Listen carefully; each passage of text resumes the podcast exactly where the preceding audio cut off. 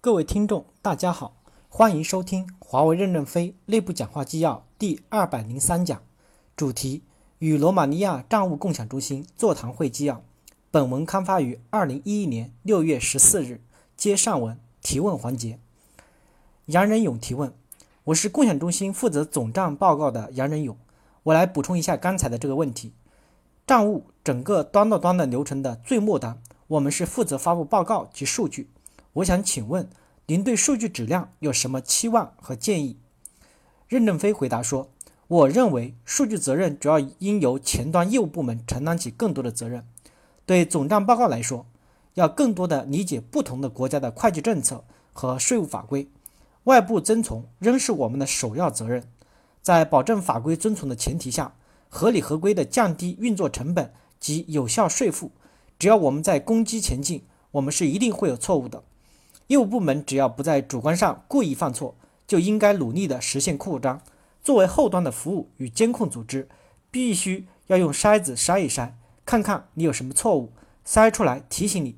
如果是主观上故意犯错，比如说绕过评审、超越授权，就应该交给审计部门接手处理。如果并非主观故意，就应与业务一起制定改进措施，并监控改进效果。于芳提问。我是共享中心人力资源主管于芳，所以是排在倒数第一和第二的位置。任正非回答说：“那你是倒数第二中的倒数第一。”于芳接着说：“我们已经到了最后了，只有奋起直追。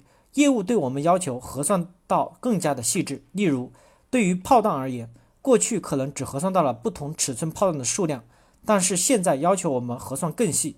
例如，要核算到哪种型号的机枪发射的，核算到。”核算到是哪个战士发射出来的，那么这样就意味着我们可能要投入更多的人力及 IT 资源。如果要满足业务永无穷尽的细化要求，我们就要投入庞大的人力资源。您认为这样是合理的吗？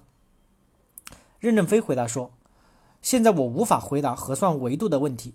核算的深度与广度要与 LTC 和 IFS 讨论，并但并非核算到最细单元就是对的。例如，核算到电阻是否必要？”要依据业务场景进行讨论。从物料采购来说，要核算到电阻；从工程交付和产品的销售来说，就完全没有必要到电阻。也许到站型台套才是合理的。从我们现在的核算复杂度来看，我们还不成熟。当前适当增加一些力量是正确的。第二点，公司的利润如何有效地激励到各个业务单元，这就需要 CFO 来告诉我们。大家估计需要多少个 CFO？我们至少需要一千个。我们有将近一百四十个代表处，七十到八十个系统部，每个都需要一个。我们有这么多的条生产线，每条的产品线和子产品线，我们也需要吧？我们要实行项目管理制度，项目 CFO 也需要吧？我们的支持的平台也需要 CFO 吧？那么是不是需要一千个？全部开放给你们的，你们谁能够勇敢的承担呢？我们现在开始要走向有序的管理，所以要加强计划、预算、核算的建设。加强增长的有效性，才可能达到像爱立信一样的水平和境界。以前我们讲这些东西为时过早，因为我们连一个平台都没有建立起来。但是我们今天已经建成了一个大平台，我们要不断的加强组织优化、业务优化和管理优化，从而产生效益、效率。一个是要努力工作，第二个就是不要做无用的事儿。无用的事不仅浪费了你的时间，也浪费了公司的金钱。公司坚持这么多年推行 IFS、推行 LTC，我们已经看见了曙光。我们要强调的是，如果在推行 LTC 和 IFS 过程中碰到了地区部总裁和代表处代表的阻碍，我们可以暂时把他们搬开。我们必须把 LTC、IFS 推行落地。变革落地后被搬开的人，你可以来考核上岗。如果别人已经干得比你们好了，那你就没必要再来考核上岗了。阻碍 LTC、IFS 落地。就是阻碍公司运作效率的提升，我们只能暂时先帮你挪开。我们向西方公司的学习决心不会动摇的。唐东升问：“我是共享中心销售核算部的唐东升，管理的精细化必然带来公司运作成本的提高。如 IFS 之前收入按合同维度确认，IFS 之后收入按站点或站点群维度确认，那公司如何平衡 IFS IFS 推行的收益和成本？”任正非回答说：“推行任何一个变革都可能带来短期的效率下降，你们要看我的讲话。希望在两到三年内公司要恢复。我提恢复这个名词，就是说我们已经知道在变革的过程中会有效率下降。两到三年后进入变革稳定期后，公司的运营效率及质量应该有所提升。在 IFS 前进的过程中，可能是僵化了、教条了，因此带给我们一段时间成本的增高。但是我们必须要求各业务单元对 IFS 变革方案有真正的理解和认识，这是未来流程化和效率提升的保障。我认为财务人员最重要的修炼和积累是项目经营管理。财务人员只有懂得项目管理，才有可能成长成为全面的管理者。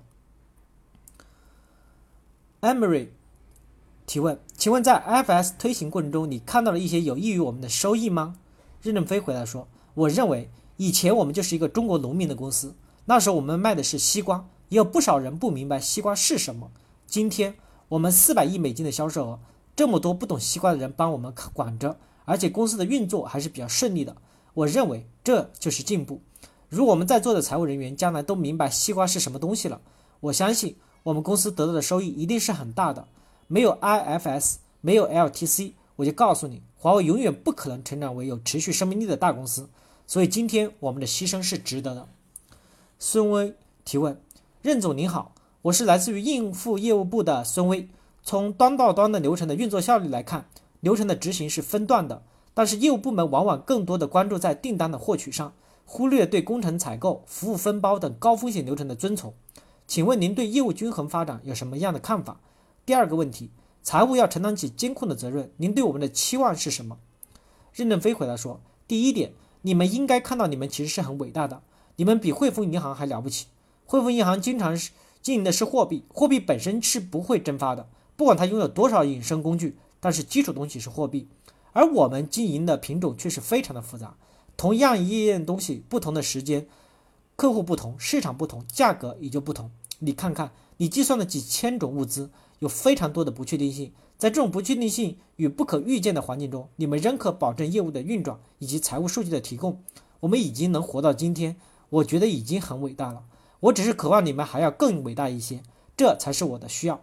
也是我的希望，我期望，我你们罗马尼亚共享中心全部人都能在公司里面排在第一，但公司只能有一个 CFO 怎么办？公司有非常多的发展机会，就是因为没有足够的干部后备，我们才不得不放弃一些机会，降慢一些速度。我渴望你们挑起重担来，不仅仅是中方员工，本地员工也是一样。共享就是要共享前途，我们希望大家都能够通过自己的持续努力，不断的进步，获得更好的前途。我们说，功效的商头并非指合同获取，应包含交付、服务这一点。人力资源部门在考核中要不断的强化端到端的成就。感谢大家的收听，敬请期待下一讲内容。